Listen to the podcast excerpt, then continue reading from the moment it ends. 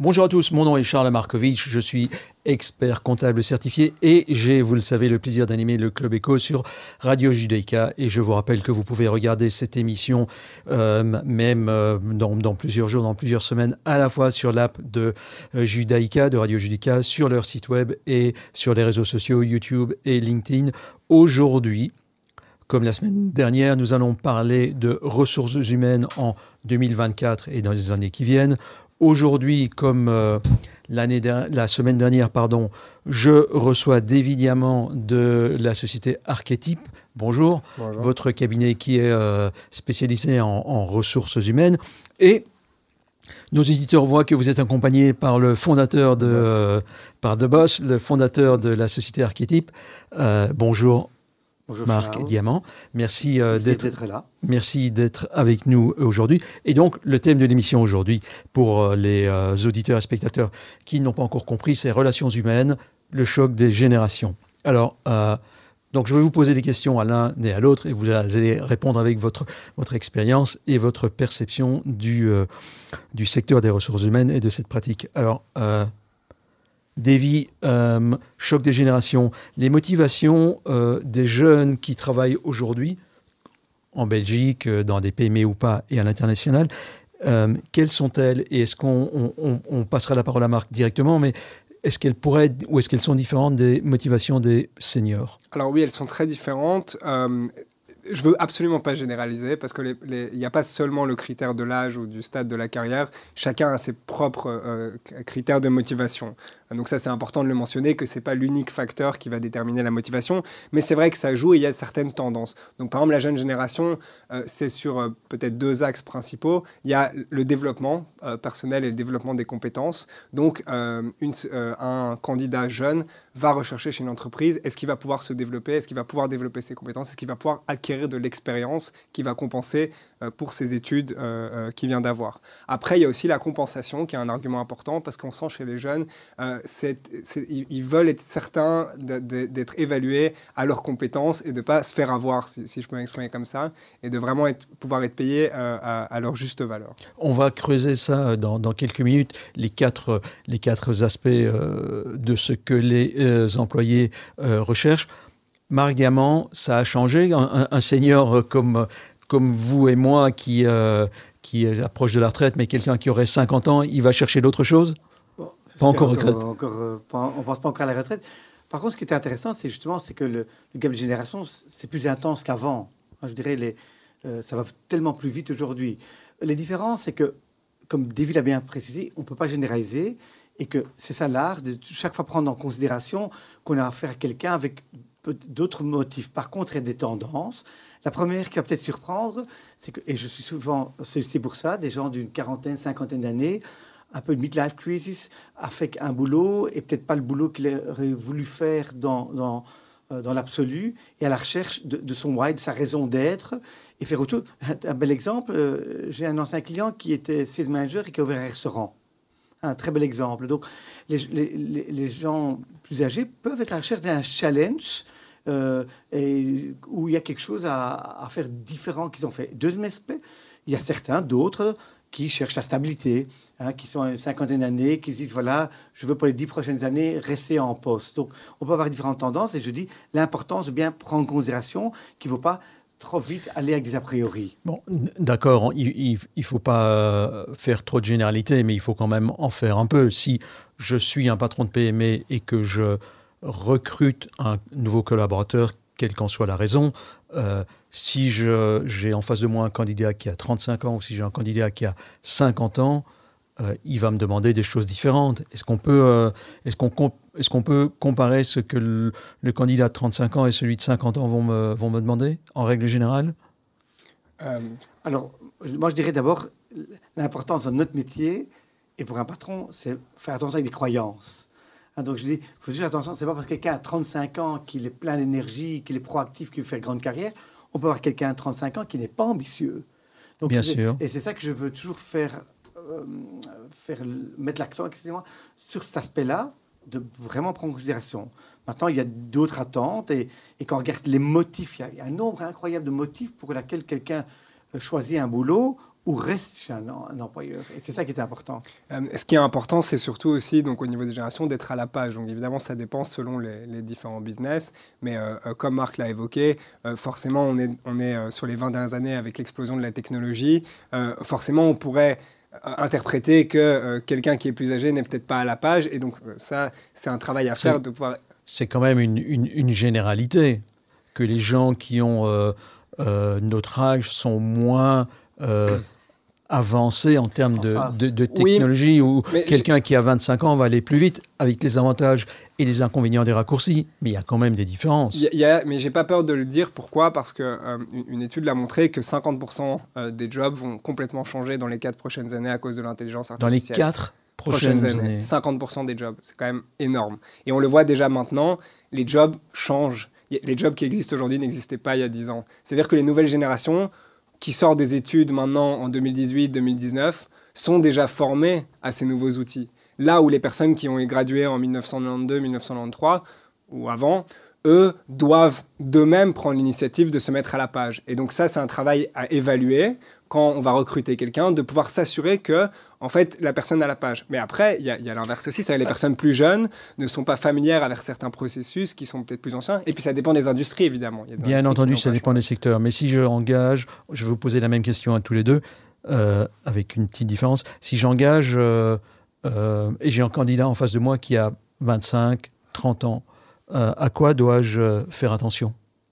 Les grandes clés, les 3-4 mots-clés ben, déjà, donc il y a, l'aspect euh, qui est assez classique, qu'on parle souvent, c'est la, fidélité, je vais dire, de l'entreprise. Ça veut dire que les, les, les jeunes d'aujourd'hui sont plus en mouvement. Ils ont plus tendance à faire des carrières euh, qui sont moins linéaires qu'à une certaine époque, où la, plus ancienne génération euh, a plutôt tendance à s'installer au sein d'une entreprise, y faire carrière, ou dans un certain secteur, tandis que les jeunes vont, vont peut-être avoir tendance, après un an, ah ben je veux évoluer ou bien je pars. Et puis de nouveau, je veux évoluer ou bien je pars. Et donc il y a toujours ce risque risque-là d'être avec quelqu'un, bah, soit chez qui on va investir beaucoup, parce que chez les jeunes, on, doit investir dans la formation, développement des compétences, et qui va en fait partir ailleurs. Je vais vous poser la même question directement, euh, Marc, mais d'abord, euh, Davy, euh, vous dites qu'un jeune, il aura peut-être plus tendance à, à, quitter l'entreprise plus rapidement.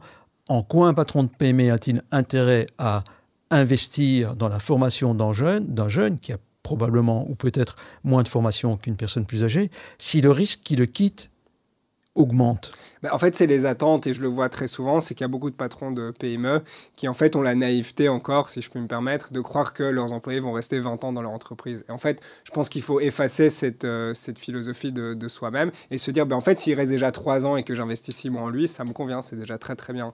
Et en fait, de, de pouvoir investir à la hauteur de la, tant que la personne va partir. Pas oublier non plus que cette personne qui va être formée va peut-être pouvoir former d'autres et créer un chaînon. Et Évidemment, là, je généralise, mais il y a beaucoup de personnes qui évoluent au sein de l'entreprise, qui va prendre un rôle plus important, qui va rester 6 ans, 7 ans, 8 ans. Et là où, à une époque, 5, 6, 7 ans, c'était pas beaucoup de temps, aujourd'hui, c'est beaucoup de temps. Je veux bien prendre une consultation privée avec vous parce que dans un secteur comme le nôtre, l'expertise comptable, si euh, euh, je dois prendre des gens très très spécialisés, de très haut niveau, je vais devoir les payer évidemment à un niveau tellement élevé que je vais devoir augmenter mes, mes, prix de vente et que ce ne sera plus mes prix de service, pardon, et que ce ne sera plus nécessairement possible pour un grand nombre de, de sociétés que de s'offrir un expert comptable de qualité. Et pourtant, c'est une obligation et souvent un, un apport. Mais je reviens. Euh, à, la question que je posais il y a 2-3 minutes à Davy. Marc, euh, à quoi doit-on faire attention si on engage un quasi-senior? Alors, avant tout, ça dépend quelle fonction, ça dépend dans quelle entreprise. Je prends un exemple très concret.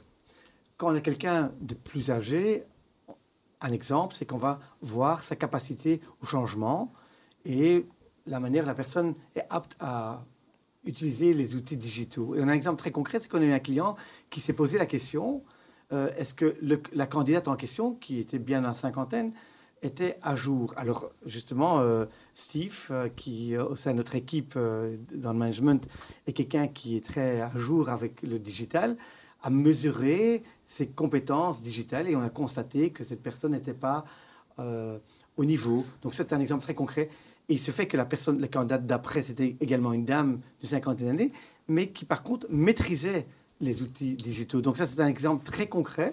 Donc si on a quelqu'un de plus âgé, on va faire attention à, certains aspects. Si je me permets de parler des jeunes aussi, si un client souhaite quelqu'un sur long terme et qu'on avait interviewé un jeune, on va justement voir quels sont les éléments qu'on dispose dans l'analyse de sa personnalité et des aspirations, s'il y a des chances qu'il reste sur le long terme.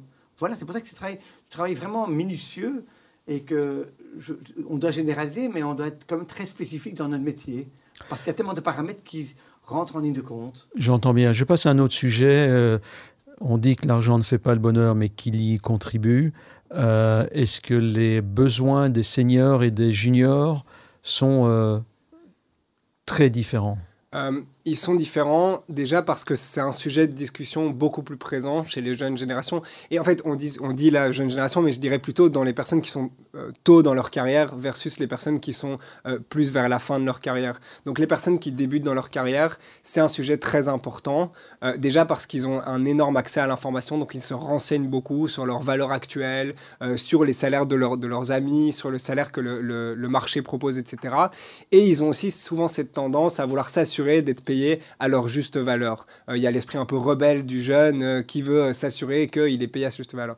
Chez les personnes vers, vers la fin de carrière, par contre, moi je vois ça beaucoup dans, dans, dans le recrutement. C'est presque pas un sujet de conversation en fait, parce que comme Marc l'évoquait plus tôt, il y a une vraie tendance où ils recherchent un dernier challenge. Et le challenge, prime au-delà du salaire. Pourquoi? Parce que quand on a 50 ans, bah, on n'a peut-être plus d'enfants à charge, on a payé sa maison, euh, on a déjà gagné sa vie, on a des investissements qui tournent, et donc gagner 1000, 2000 euros de moins, voire même plus, ne fait pas une grande différence. Là où un jeune qui a 20 ans va devoir demander un prêt, euh, va vouloir avoir des enfants, et donc euh, prend ce critère vraiment à la lettre et de manière très importante. Oui, je, suis tout à fait en face, ce que tu dis. J'ajouterais juste que le salaire est important, mais il est des fois moins déterminant qu'on le pense. C'est-à-dire qu'il faut que les autres éléments soient bel et bien présents, comme David l'a bien soulevé tout à l'heure, ou la semaine passée d'ailleurs, la culture d'entreprise, euh, qui est important, hein, le, why de l'entreprise. Hein, les, jeunes portent par exemple l'importance euh, pour qui je travaille. Est-ce que c'est juste pour gagner beaucoup d'argent que cette, boîte fonctionne ou, elle a des vraies valeurs? Donc voilà, il faut voir ça dans un contexte plus, plus large. En préparant cette émission, vous m'avez parlé de quatre composantes euh, qui euh, constituent en fait ce que recherchent les, euh, les, salariés. On avait parlé du package financier, on vient d'en dire quelques mots, de l'ambiance de travail, de la flexibilité du, du travail et le, et le, dernier élément, pardon, le dernier des quatre, c'est le développement de la carrière dans l'entreprise avec ses valeurs. Et si j'ai bien compris, il y a des des changements de hiérarchie dans ces quatre composantes depuis le, qui sont arrivés avec euh, le, Covid ou après le Covid Certains ont plus d'importance que d'autres bah, déjà, par exemple, tu as mentionné la flexibilité. Euh, tout le monde le sait, je pense que c'est un sujet qui est vraiment très très présent et surtout euh, dans les entretiens d'embauche. C'est une des questions premières qui ressort. Et d'ailleurs, même quand on poste une annonce, on est quasi obligé de mettre est-ce que c'est remote, est-ce que c'est hybride? Ou est-ce qu'on doit travailler du bureau? Et c'est une question qui revient très souvent parce que malheureusement heureusement, pendant le Covid, les gens se sont en fait ont créé des habitudes qui sont difficiles maintenant à, en fait le marché est difficile à revenir en arrière. Malgré qu'il y, y, a une tendance de retour en arrière où, où beaucoup d'entreprises reviennent au bureau, demandent à leurs employés de revenir plus souvent au bureau. Ceux qui faisaient une fois par semaine au bureau reviennent à deux, trois jours par semaine au bureau. Ça, c'est une vraie euh, euh, tendance. Mais donc la flexibilité. Mais au-delà de la flexibilité du work from home, etc., c'est aussi la flexibilité de la work-life balance, comme on dit en anglais, donc la, balance entre euh, sa vie privée et sa vie professionnelle, où vraiment c'est un critère très très important, surtout pour les jeunes générations qui ont des enfants en bas âge ou qui ont des activités au-delà de leur travail. Et ils portent énormément d'importance d'avoir un job qui va leur permettre d'avoir une vie privée en fait. Et les plus âgés?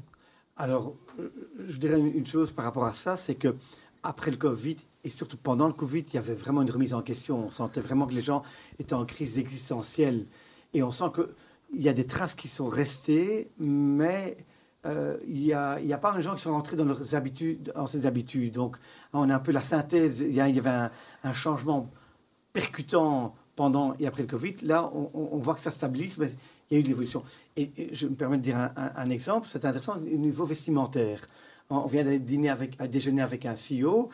Je n'aurais jamais imaginé il y a quelques années un CEO euh, en jeans et en pull. Euh, on l'aurait vu il y a une dizaine d'années avec une cravate et une veste. Et d'ailleurs, déjà, les candidats plus âgés, des fois dans le vestimentaire, certains ont, ont pris le pli et d'autres n'ont pas pris le pli. Donc on voit plein de changements. C'est le cas de le dire, le pli vestimentaire. Mais... Euh, merci. On arrive euh, progressivement au terme de, de cette émission. Euh, j'ai encore deux petites questions pour, pour, pour, conclure. Le mix des générations, est-ce que c'est c'est un mythe? Est-ce que c'est une réalité? Est-ce que c'est utile? Par exemple, si, si je dois vendre des, si ma société vend des appareils auditifs pour les personnes âgées, est-ce que dans mon call center, il est utile que j'ai des jeunes ou il vaut mieux que je n'ai que des octogénaires?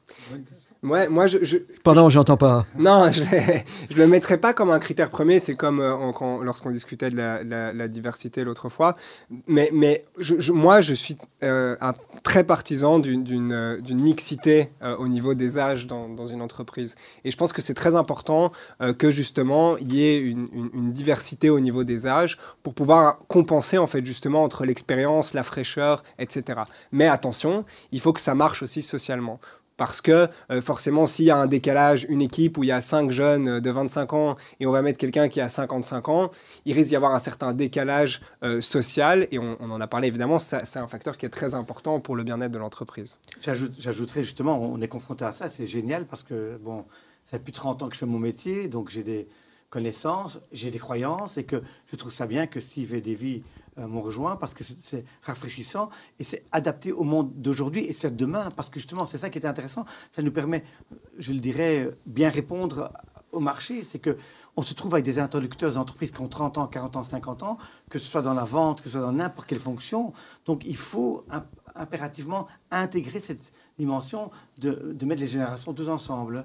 Le monde est génial, ce sera euh, le mot de la conclusion de cet épisode, mais je retiens aussi que 50% des emplois vont être très fort modifiés, impactés par notamment l'intelligence artificielle d'ici 4 ans. Euh, Marc Diamant, David Diamant, je vous remercie tous les deux d'avoir participé à ce club écho que chacun d'entre vous, chers auditeurs et spectateurs, peut revoir, notamment grâce à l'appui technique de Clément, notre technicien. Merci à tous. N'hésitez pas à revoir cet épisode ou d'autres. Je vous souhaite une belle fin de journée et j'espère vous revoir très bientôt. Merci.